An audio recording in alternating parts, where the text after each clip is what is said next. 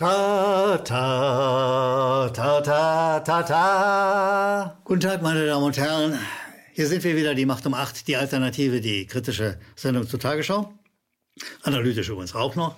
Und wie Sie an diesem Glas unschwer erkennen, geht es auf das Jahresende zu. Und wäre ich jetzt bei der Tagesschau, bei den Öffentlich-Rechtlichen, bei der ARD, dann würde ich sagen, ja, äh, vielleicht können Sie mal ein Schlückchen trinken, aber bitte halten Sie, halten Sie Silvester den Mindestabstand ein. Man weiß ja nie, wo der Virus gerade, das Virus wieder gerade auftaucht. Nein, nein, nein. Äh, ich sage Ihnen anders als die Tagesschau. Das Jahresende kommt. Feiern Sie. Freuen Sie sich mit Ihren Verwandten, mit Ihren Freunden, mit Ihrer Freundin. Umarmen Sie.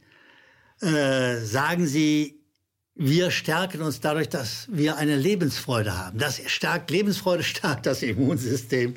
Dazu gehört, dass man dann und wann mal feiert. Dazu gehört, dass man seine Freunde und Freundinnen umarmt. Dazu gehört, dass man sagt, mit dem Mindestabstand, das ist ein Diktat, dem wir uns nicht beugen werden. Wir umarmen uns. Also, soweit mein kleiner Vortext. Und jetzt kommen wir hm, zum eigentlichen Text, nämlich zur Frage, wann stellt die Tagesschau eigentlich mal Fragen? Ein journalistisches Prinzip ist, Fragen zu stellen. Äh, Fragen stellen ist äh, ein wesentlicher Teil des Journalismus. Und die Tagesschau macht das entweder nicht oder selten oder sie stellen die falschen Fragen. Und wir gehen jetzt mal ein paar Meldungen durch, um äh, zu beweisen, dass es so ist, dass sie die Kollegen der, Kolleginnen und Kollegen der Tagesschau den Journalismus nur unzureichend beherrschen. Und da fangen wir an mit der ersten Meldung. Corona-Krise, frühere Entscheidung über moderner Impfstoff. Also es gibt dann mal wieder einen neuen Impfstoff. Wir alle, Sie auch, sollen bei Gelegenheit geimpft werden. Und dann meldet die Tagesschau etwas, wo, wo du verdeckt etwas erfahren kannst. Da sagt, sagt sie zum Beispiel, äh, in einem letzten Datenpaket, das jetzt der äh, Europäischen Union übermittelt wird, ist enthalten eine spezifische Information für die Herstellung auf dem EU-Markt. Siehst du, das Erste, was ein Journalist fragen muss, wenn er seiner Profession und seinem Ethos gerecht werden will, was für spezifische Information ist das? Was unterscheidet die von anderen? Was ist das für ein Impfstoff? Diese Frage hätte genau an diesem Punkt, wo die Tagesschau uns schon informiert, es gibt irgendwelche Informationen, gestellt werden müssen. Und dann geht es weiter.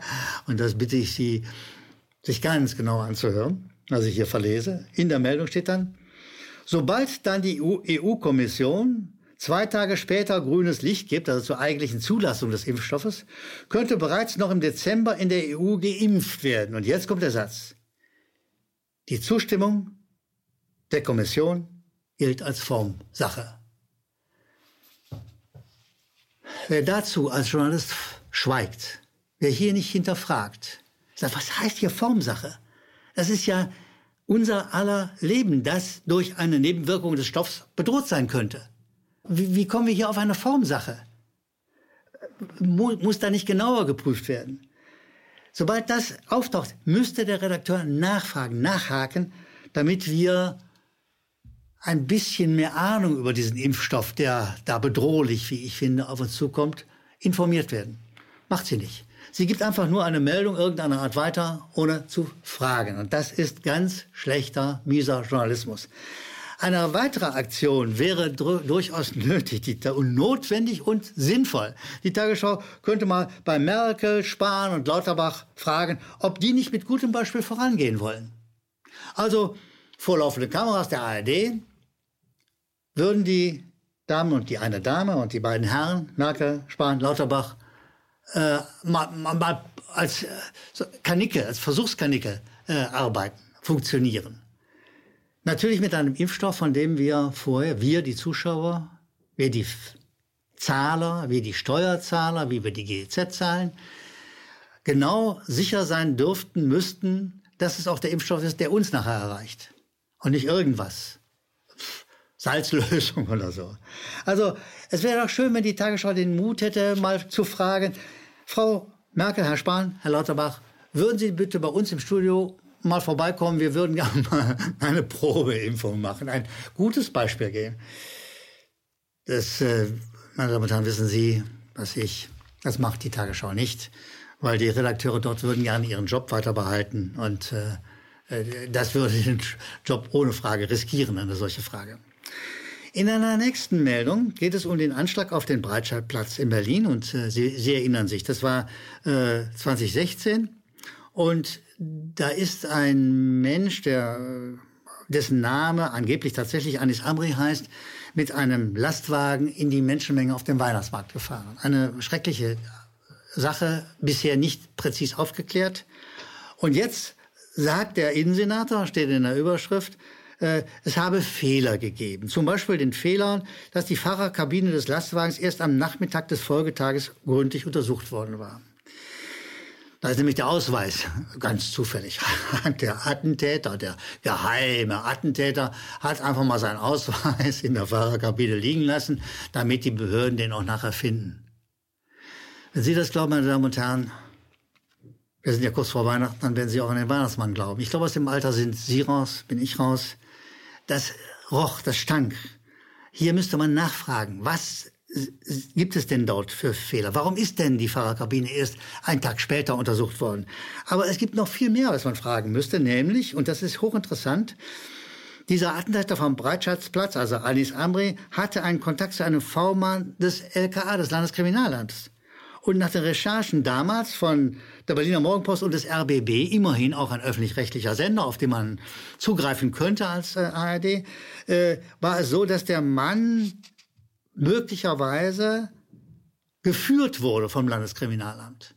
Sie kennen das. Geheimdienste, Polizeibehörden machen das gerne. Sie haben Spitzel, sie haben V-Leute überall. Und äh, solche Leute werden manchmal geführt. Zumindest wurde das damals, schimmerte es durch, wurde es überlegt. Und zwar ein vom Landeskriminalamt Nordrhein-Westfalen geführter V-Mann soll den Behörden nicht nur Informationen über Islamisten übermittelt, sondern, und jetzt kommt's, diese auch zu Terroranschlägen angestachelt haben. Warum stellt die Tagesschau die Frage nicht danach? Was ist daraus geworden? Es ist ja gemeldet und nie dementiert, worden.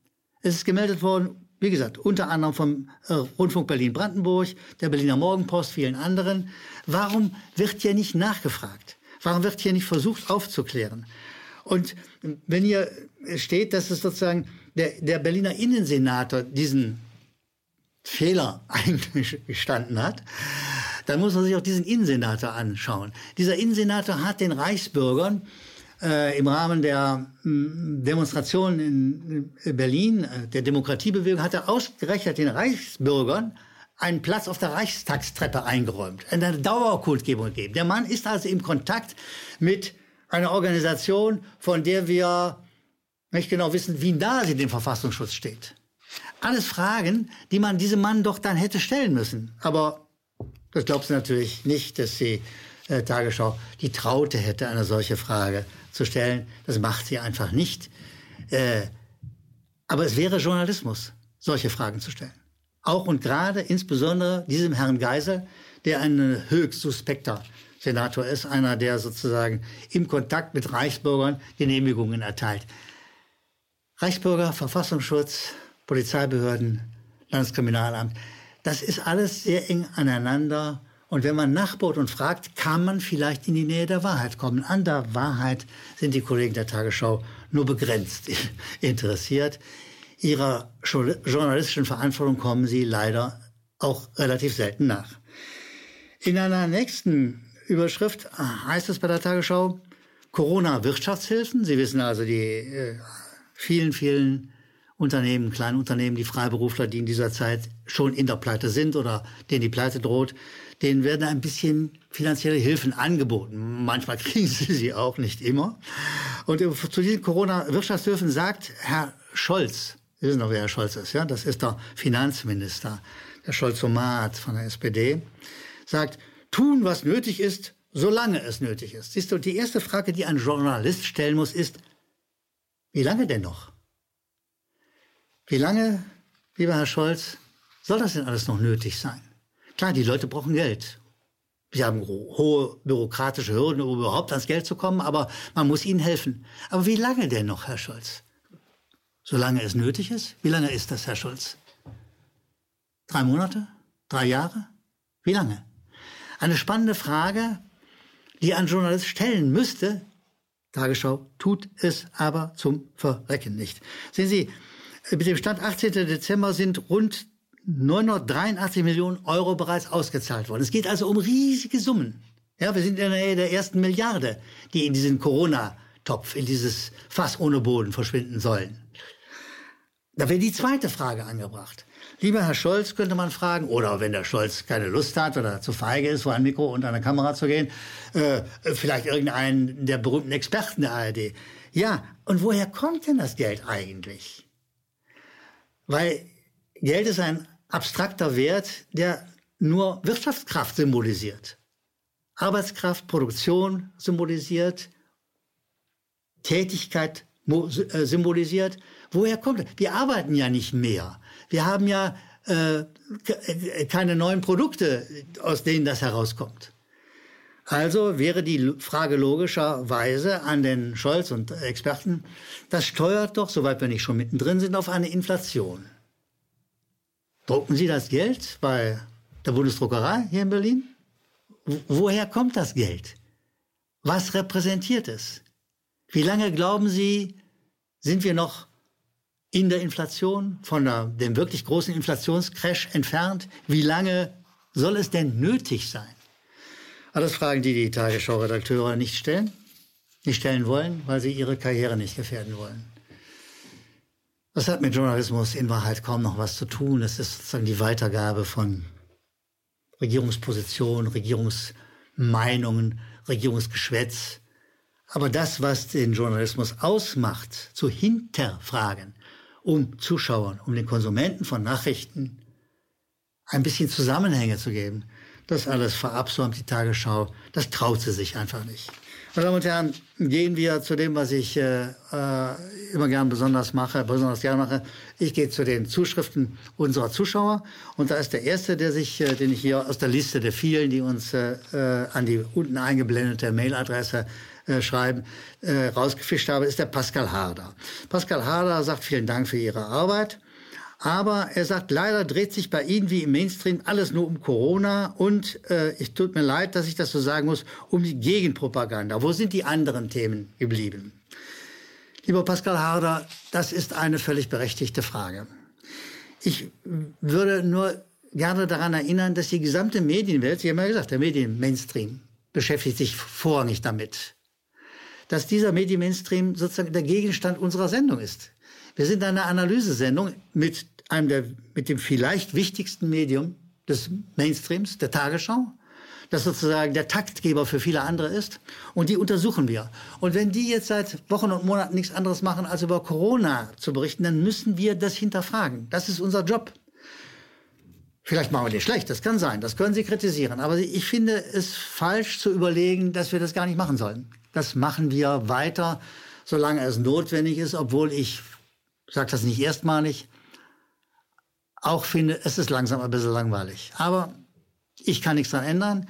Der Mainstream gibt uns die Themen vor. Und da haben wir nicht die Möglichkeit, wie dann Pascal Harder weiter in seiner Zuschrift schreibt, eine eigene Nachrichtensendung zu machen. Nachrichtensendungen, wenn sie gut sind sind das teuerste, was man im Journalismus machen kann. Ein riesiger Apparat von Menschen muss in Bewegung gesetzt werden. Viele Agenturen müssen eingekauft werden. Äh, und es ist, wie gesagt, primär eine Frage des Personals, nicht so sehr der Maschinen. Aber auch dort gute, gute Kameras, gute Schnittplätze müssen sein. Das ist ein mindestens Millionending. Und da sage ich ganz ehrlich, die Millionen haben wir leider nicht. Hätten wir sie, würden wir es versuchen. Herzlichen Dank erstmal Pascal Harder. Christian Wagner schreibt, er war am 18.11. bei der Demo in Berlin und habe dort über acht Stunden friedlich mit Gleichgesinnten einen sehr schönen Tag erlebt. Und dann wurde er, hm, Christian Wagner, äh, aus einer Sitzblockade weggeschnappt und mit mindestens sechs Polizisten hat man mich zu Boden geworfen und versucht, mir die Handgelenke zu brechen. Wie durch ein Wunder konnte ich mich befreien und lief dann unter Schock zu meinem Auto. Und weiter, Christian Wagner, ich bin ein 51-jähriger Familienvater und sorge mich um die Zukunft unserer Kinder. Das war auch mein Gedanke, zu dieser Demo zu gehen. Die Brutalität, das komplette Auffahren der Staatsgewalt und das Gefühl der Unterwerfung und Misshandlung verfolgen mich bis heute. Sehen Sie, meine Damen und Herren, ich will hier mal ganz ernst werden und für einen Moment innehalten. Meldungen dieser Art über die Geknüppelten, die Festgenommenen, die Erniedrigten am Rande der Demonstration der Demokratiebewegung, erfahren Sie von der Tagesschau nichts und gar nichts. Sie stellen gar nicht die Frage, was mit denen passiert, die man da wegschnappt. Vor ein paar Tagen ist die Kollegin Felgentreu in Berlin brutalst möglich verhaftet worden, irgendwohin verbracht worden. Und sie gehört zu den vielen, die für Demokratie sind und geglaubt haben, sie leben in einer Demokratie und die man durch die Polizei eines hat Besseren hat belehren lassen. Es sind Formen von Diktatur, die wir dort erleben. Und ich finde es toll, dass Christian Wagner uns das schreibt und daran erinnert. Und ja, Christian Wagner, das ist genau das, was Sie aus der Tagesschau nicht erfahren. Die Tagesschau ist nicht bereit, eine Frage nach denen zu stellen, die man da verhaftet hat, wie es denen gegangen ist, wie sie leben, wie sie mit Erniedrigung fertig werden, wie sie mit Traumata fertig werden, die sie erlebt haben in den Wannen, in denen sie abtransportiert äh, sind, worden sind. Das alles fragt die Tagesschau nicht, will sie nicht fragen, weil sie müsste sich ja einlassen darauf, dass es lebendige Mensch, Menschen sind, dass es unter anderem auch ihre Zuschauer sind, Zuschauer der Tagesschau, die bei diesen Demonstrationen waren und sind, die man widerrechtlich verhaftet hat, festgenommen, heißt im Juristendeutsch, verbracht hat und erniedrigt hat. Keine Frage die die Tagesschau stellt. Eberhard Preusch, Peusch, Entschuldigung, Eberhard Peusch schreibt uns, wenn ich Demonstrationen andersdenkender ad absurdum, ad absurdum Entschuldigung, führen möchte, dann brauche ich zum Beispiel nur als Rechter äh, dort auftreten und das zu unterwandern. Und natürlich hat Eberhard Peusch recht nicht selten. Da bin ich wieder bei dem Innensenator Geißel, der den Reichsbürgern eine wunderbare Dauermahnwache erlaubt, genehmigt, von seiner Behörde genehmigt, am Fuß des Reichstages. Das kennt die Tagesschau übrigens auch nicht. Es ist nichts einfacher, als irgendeine bescheuerte Fahne, ein dämliches Transparent hochzuhalten, sich an den Rand einer Demonstration zu stellen äh, und um an anderen Tags als Beweis geführt zu werden in den Medien dieses Landes, dass es alles Rechte sind, die dort demonstrieren. Sie, meine Damen und Herren, wissen, das stimmt nicht. Aber die Tagesschau weiß es nicht, will es nicht, fragt einfach nicht nach, hinterfragt nicht. Das ist das, was diese Sendung am besten kann. Schweigen. Meine Damen und Herren, es äh, geht auf den Jahreswechsel. Da ist natürlich kein Alkohol drin. Ich darf Ihnen trotzdem zuprosten. Ich weiß, wir sehen uns wieder im neuen Jahr. Ich freue mich, dass wir in Kontakt bleiben über diese Kamera, über den Schnittplatz, über die Tonleute, über die vielen Menschen, die an dieser Produktion mitarbeiten. Wir bleiben in Kontakt, wir alle gemeinsam. Wir versuchen ein besseres Jahr herzustellen. Wir kriegen es nicht geschenkt. Wir kriegen das bessere Jahr nicht geschenkt. Wir werden es selber herstellen müssen. Auf den Straßen auf den Plätzen dieser Republik. Und darauf hebe ich mein Glas und rufe hinzu. Ein besseres Jahr als das alte können wir nur selber machen. Zum Wohl.